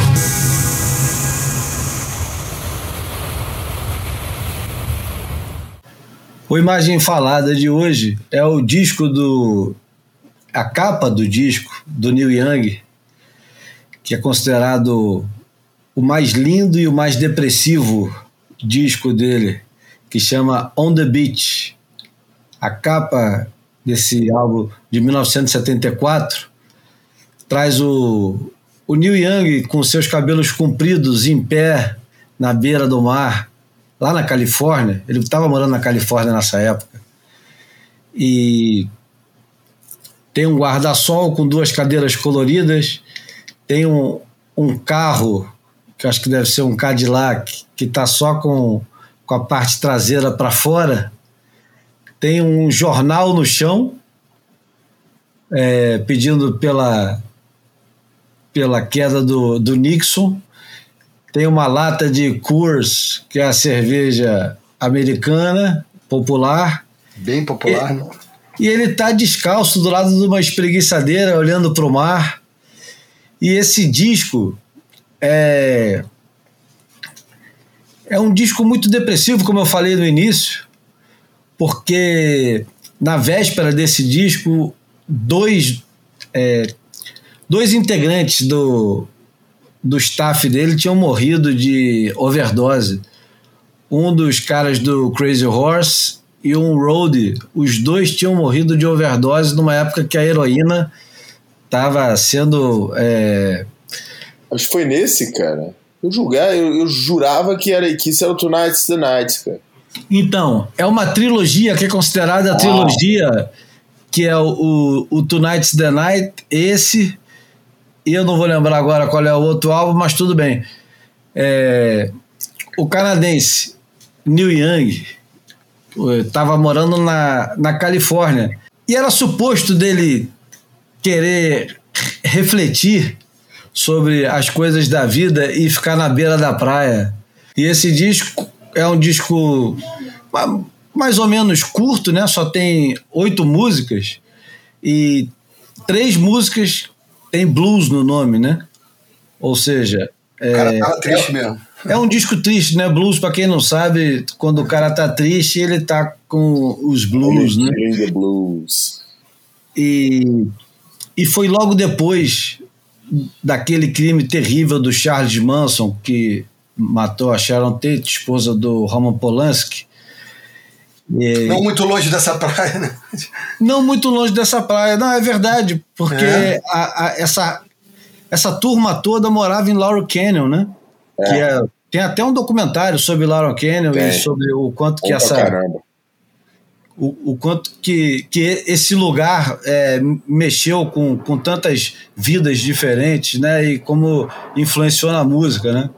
Na biografia do. Na biografia, não, no, num dos livros sobre o Zappa que eu li, foi o livro de uma secretária dele, inglesa, que ele contratou para fazer a transcrição das letras dele e acabou passando três anos morando, ou quatro, morando lá na casa dele em Laurel Canyon.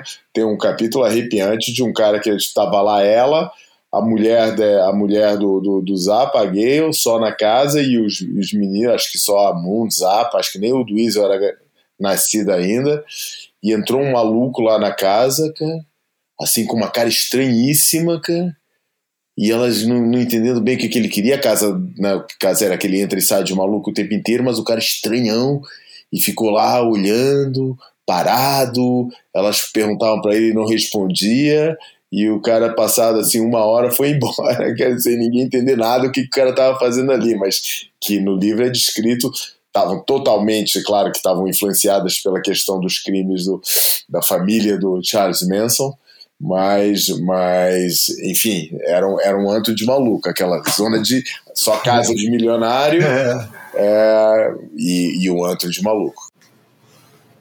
A trilogia é o Time Fades Away, que é de 1973, o Tonight's the Night, que é um disco ao vivo de 75, e o On The Beat, que é de 74, que todos são é, extremamente tristes e depressivos. E no caso aqui do, do On The Beat, o, o Neil Young falando especificamente da, desse período de, de depressão, ele diz que é, o fato do, da capa ser na praia porque essa tristeza acabava voltando como ondas o tempo todo.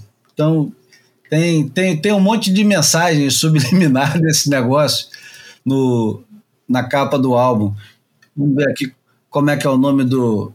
do... Aliás, pô, só para fazer o vínculo direto com, com boia e com surf, só para não ficar perdido. Só por não, uma... é só, não é só na paisagem da capa, é, não. É. Na, na predileção pelo Neil Young, que o, os três aqui são fãs de carteirinha, toda a arte do, do disco, na a parte de dentro, é feita pelo Rick Griffin, surfista de mão cheia da Califórnia e que fez parte do e que uma hora, trazer, uma hora dessa a gente vai trazer ele no Almanac, né? É, putz, Almanac, imagem falada, é, é. É, temático Episódio inteiro. É, Continua aí teu raciocínio, você estava falando. Gênio da raça. É. Ele desenhou o, o logo do Neil Young para esse disco e também desenhou todo o encarte que veio dentro do, do disco, com as letras e todo o psicodelismo que é espetacular. Vou ver se eu acho e coloco no, no boiapodcast.com para vocês lerem, para vocês lerem, para vocês verem. E, e pronto, não, acho que foi isso. Deu, Não, né? Tem informações para passar. O, o, o, o, o nome do fotógrafo que tirou a fotografia é Bob Sideman, que a mim não me diz grande coisa, assim, no imediato. E o design gráfico é de um cara quentíssimo, cara. Aí sim, todo o arranjo gráfico é de um cara chamado Gary Burden, que fez várias das capas mais famosas que a gente. Que, aliás, algumas das capas mais famosas, incluindo o Morrison Hotel, dos Doors, incluindo o Blue, da, da Johnny Mitchell. Exatamente. E, enfim, é um cara pô, casca grossa que tem uma escola. É, é, pô, gigan- deixou uma escola gigantesca de, de. Aliás, deixou uma obra gigantesca, pô, os discos de Crosby, Stills, Nash and Young. Cara, o cara era dessa, dessa turma também. Dessa turma e esse E tem influência do Salvador Dali na capa, porque a, a- é- é, todo esse amarelo aí é inspirado Ah. numa, num daqueles quadros do Salvador Dali que é meio amarelo e tem uns É. relógios derretendo. Não, e, e a, a disposição dos elementos, lembra mesmo, remete mesmo. Exato. Exato, é, tem um pouco por esse lado, sim, faz sentido. Ah, não pensaria imediata, imediatamente É. nisso, mas faz todo sentido. E o Neil Young canta na, na música título que, embora pro- meus problemas não tenham importância nenhuma, isso não os faz irem embora. Opa, Essa, essa serve é qualquer um em qualquer momento. serve para qualquer um a qualquer momento, né? E daqui a gente vai para onde? Vamos embora? Não, vamos para o Almanac? Temos, temos dois obituários ainda para fazer, cara. É. Um deles é o Almanac, né? Então bora. Então vamos embora, que eu vou falar agora sem parar durante 10 minutos. Não, mentira. Vou, vou tentar ser breve. O João precisa jantar, né? Pô, o resfriado tá pegando feio. Almanac flutuante. Bom, no mesmo dia que se foi a rainha, também se foi o rei. ah, mentira. Não foi o rei, mas o, o escritor espanhol Javier Marias se foi no mesmo dia da, da rainha Elizabeth ou Isabel II. E, e por que, que a gente deveria prestar atenção ou falar do, do Javier Marias aqui no Boia? Primeiro, porque ele era um torcedor fanático do Real Madrid. E isso é, nos aproxima muito dele. Ele escrevia semanalmente no, no El País, jornal espanhol, sobre futebol, mas mais sobre o, o Real Madrid. Do mesmo jeito que o nosso amigo Pedro Adão e Silva, hoje ministro da Cultura em Portugal, diz- gostava de dizer que não escrevia sobre futebol, escrevia sobre o Benfica. O Javier Marias vem sendo é, candidato ou aguardando, vinha sendo candidato e aguardando um prêmio Nobel de Literatura que já não vai mais é, receber porque não é póstumo. Eles Não nunca Nobel. é, eles nunca dão é, prêmios póstumos. Então ele esperou boa parte, ganhou quase todos os prêmios importantes de, de literatura existentes para é, língua espanhola e, e não ganhou o, o Nobel, mas tem uma obra de romances que é uma obra monumental é, e traduzida para quase todos os países que importam. Ele escrevia semanalmente sobre, sobre futebol e dizia que ver um jogo de futebol era o regresso semanal à infância. E eu me lembro de ter. eu- ou eu ganhei, ou eu comprei. Quer dizer, eu digo que me lembro, mas na verdade não lembro de porra nenhuma. Mas eu tinha um livro dele que era Selvagens e Sentimentais, que era uma coletânea de desses textos que ele escreve no El País, que ele escrevia no El País sobre futebol. E ele tinha um- uma relação com o futebol muito parecida com a relação que o, o Eduardo Galeano, uruguaio, tinha também e, e deixou na, na sua obra, por exemplo, o Futebol Sol e Sombra, que é uma obra que, se não é definitiva, pelo menos é essencial. E o, e o Javier Marias, ele, aliás, ele lançou outro livro lá, é uma pena, né? Só em Portugal que ele lançou outro livro que foi traduzido pela, agora não vou lembrar como é que é editora Relógio. Como é que é, João? Relógio Será que. Hã? Relógio d'água. Relógio d'Água, que é um livro que chama Juro Não Dizer Nunca a Verdade, que também é coletânea de, de textos sobre futebol. Juro não dizer nunca a verdade. É, ele tem uma, uma quantidade grande de livros, eu não vou dizer aqui quantos e nem quais são os nomes todos dos romances.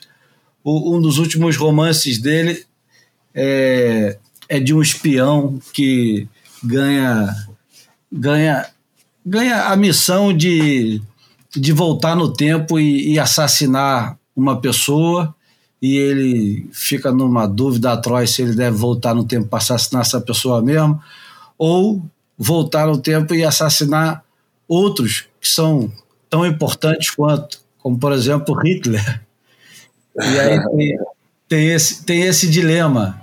É, enfim, o, o Almanac é, é para celebrar o Javier Marias, que uma das últimas, é, um dos últimos desafios do, do Javier Marias era tradução, e ele se entregou de corpo e alma porque ele ficava encantado com a possibilidade de, de poder reescrever os grandes ídolos dele, como Joseph Conrad, Proust, o Flaubert e o, o Hilke.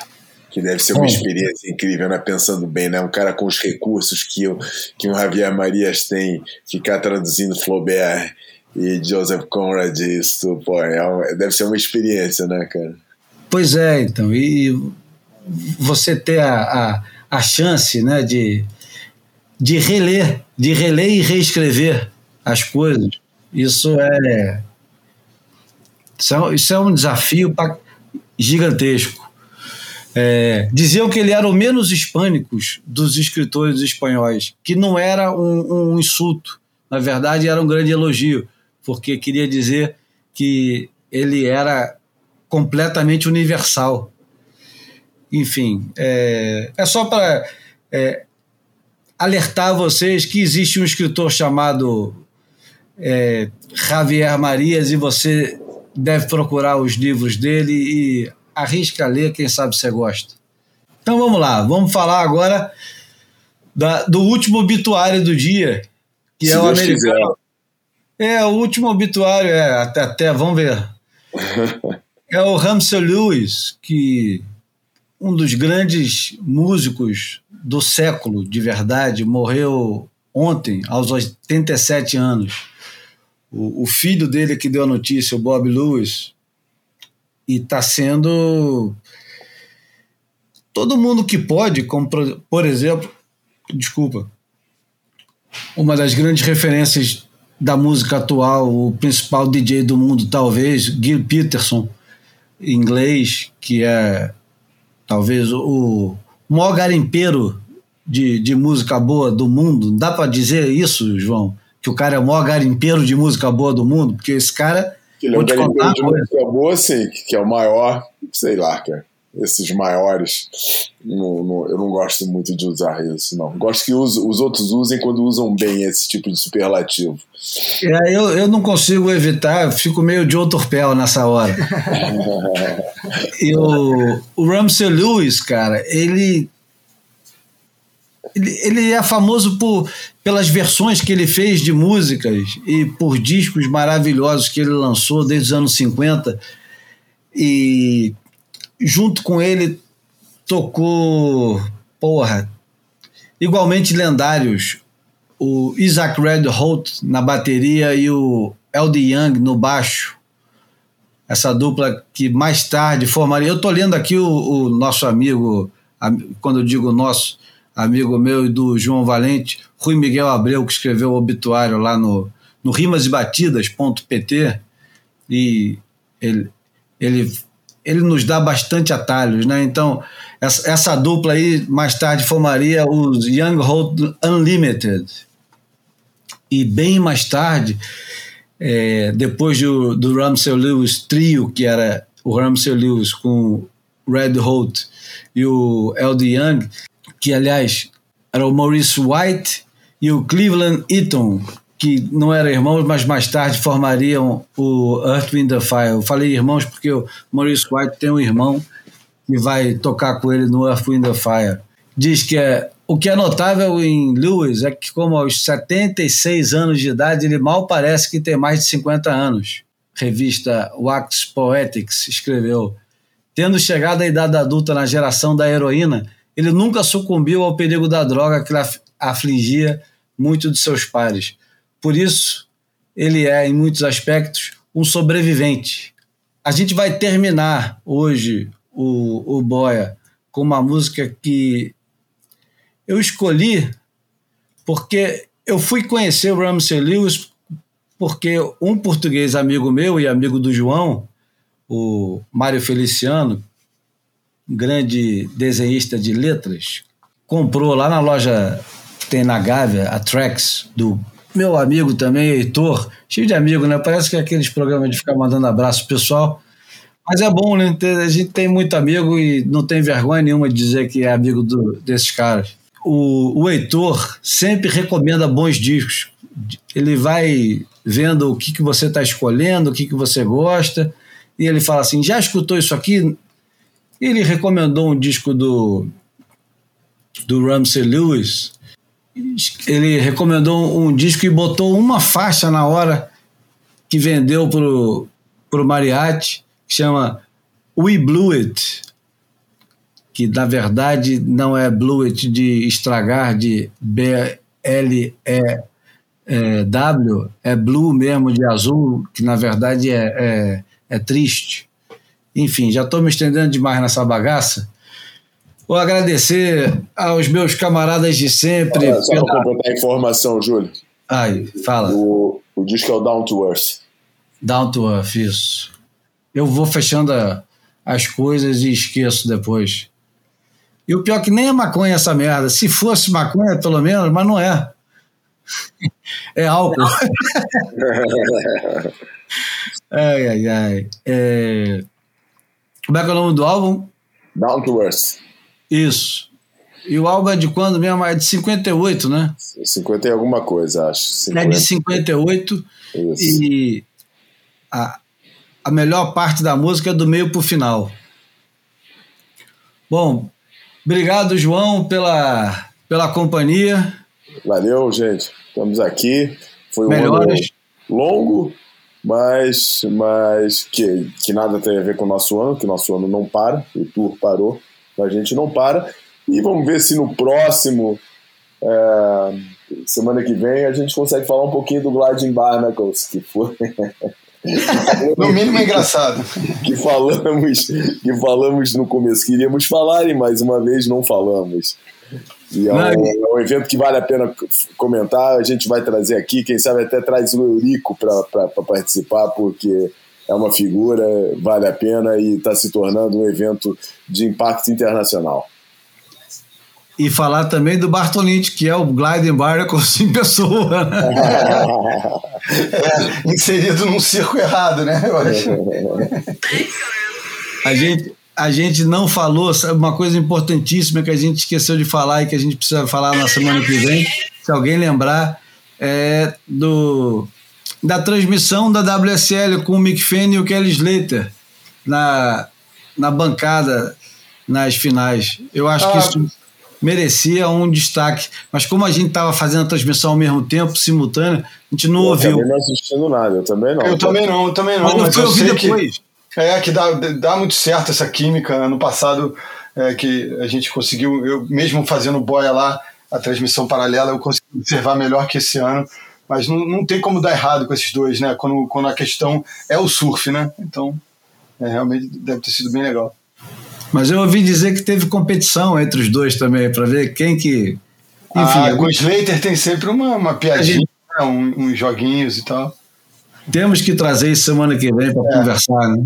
É, não, e deixar claro também que não, o, assim, o, o, CT acabou, mas a gente tem ainda muito a falar sobre, sobre o novo grupo que será formado a partir das etapas do Challenger Series, que ainda tem aí perto da casa do João, etapa de Ericeira, e depois Saquarema e depois Raleíva, né? Exatamente.